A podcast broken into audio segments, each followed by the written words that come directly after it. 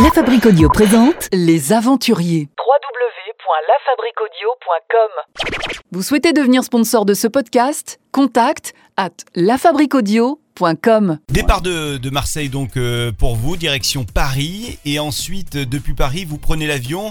Où est-ce que vous atterrissez dans un premier temps?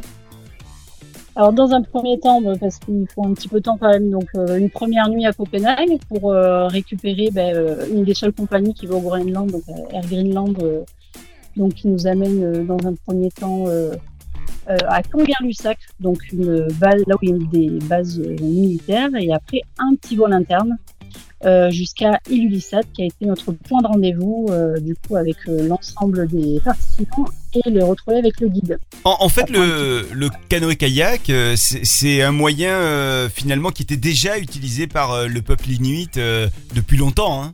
Oui, tout à fait. En plus, oui, c'est un, c'est un moyen de, c'était un moyen de déplacement assez, enfin, du coup, traditionnel. Bon, là, c'est vrai que maintenant ils sont équipés, euh, bah, du coup, de plus de bateaux et puis, euh, et puis au niveau de, et de plus en plus euh, sur la terre, enfin, du moins sur la glace, de tout ce qui est euh, euh, euh, à neige et euh, qui remplace aussi peu le, le, le moyen ancestral qui était de- du coup le- les chiens de traîneau, mais qui est toujours aussi très très présent dans les pratiques, mais en hiver.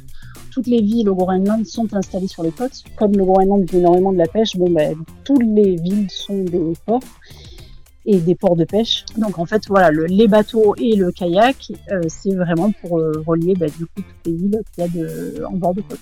Là, vous, vous me parliez des, euh, villages de, pêcheurs. Justement, on, a tendance dans l'imaginaire collectif à imaginer ces villages de, pêcheurs avec beaucoup de couleurs. Est-ce que c'est la réalité? Est-ce que ce sont des villages colorés? Alors oui, oui, il y a, en fait, euh, a priori, il y avait une codification au niveau des couleurs. Donc chaque euh, maison, chaque bâtiment avec une couleur qui avait une signification. Euh, le jaune était plus une maison jaune, c'était ben, peut-être pour les services de la poste. Le vert, c'était les parties administratives.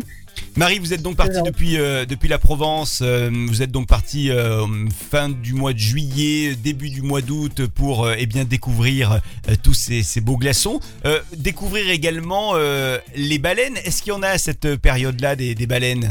Ah oui, on a eu, on a eu énormément de chance. Ça a été notre arrivée à Ilulissat où donc du coup on a posé des questions. On savait que dans notre périple, ça serait un peu plus compliqué de croiser les baleines.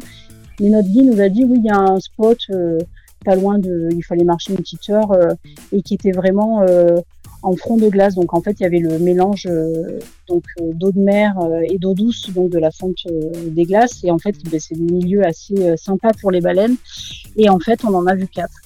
Et là, ça a été vraiment magique parce qu'on devait rester une, un petit quart d'heure. Et puis, en fait, je pense qu'on est resté deux heures à, le- à les observer parce qu'elles sont. Nous, on a pu s'approcher au max au bord de l'eau. Et on a eu vraiment un spectacle. euh, bah, c'était magique. De toute façon, il n'y a pas d'autre mot euh, face à ces mammifères marins. pour moi, il n'y a pas d'autre mot. Vous souhaitez devenir sponsor de ce podcast? Contact à lafabriquaudio.com.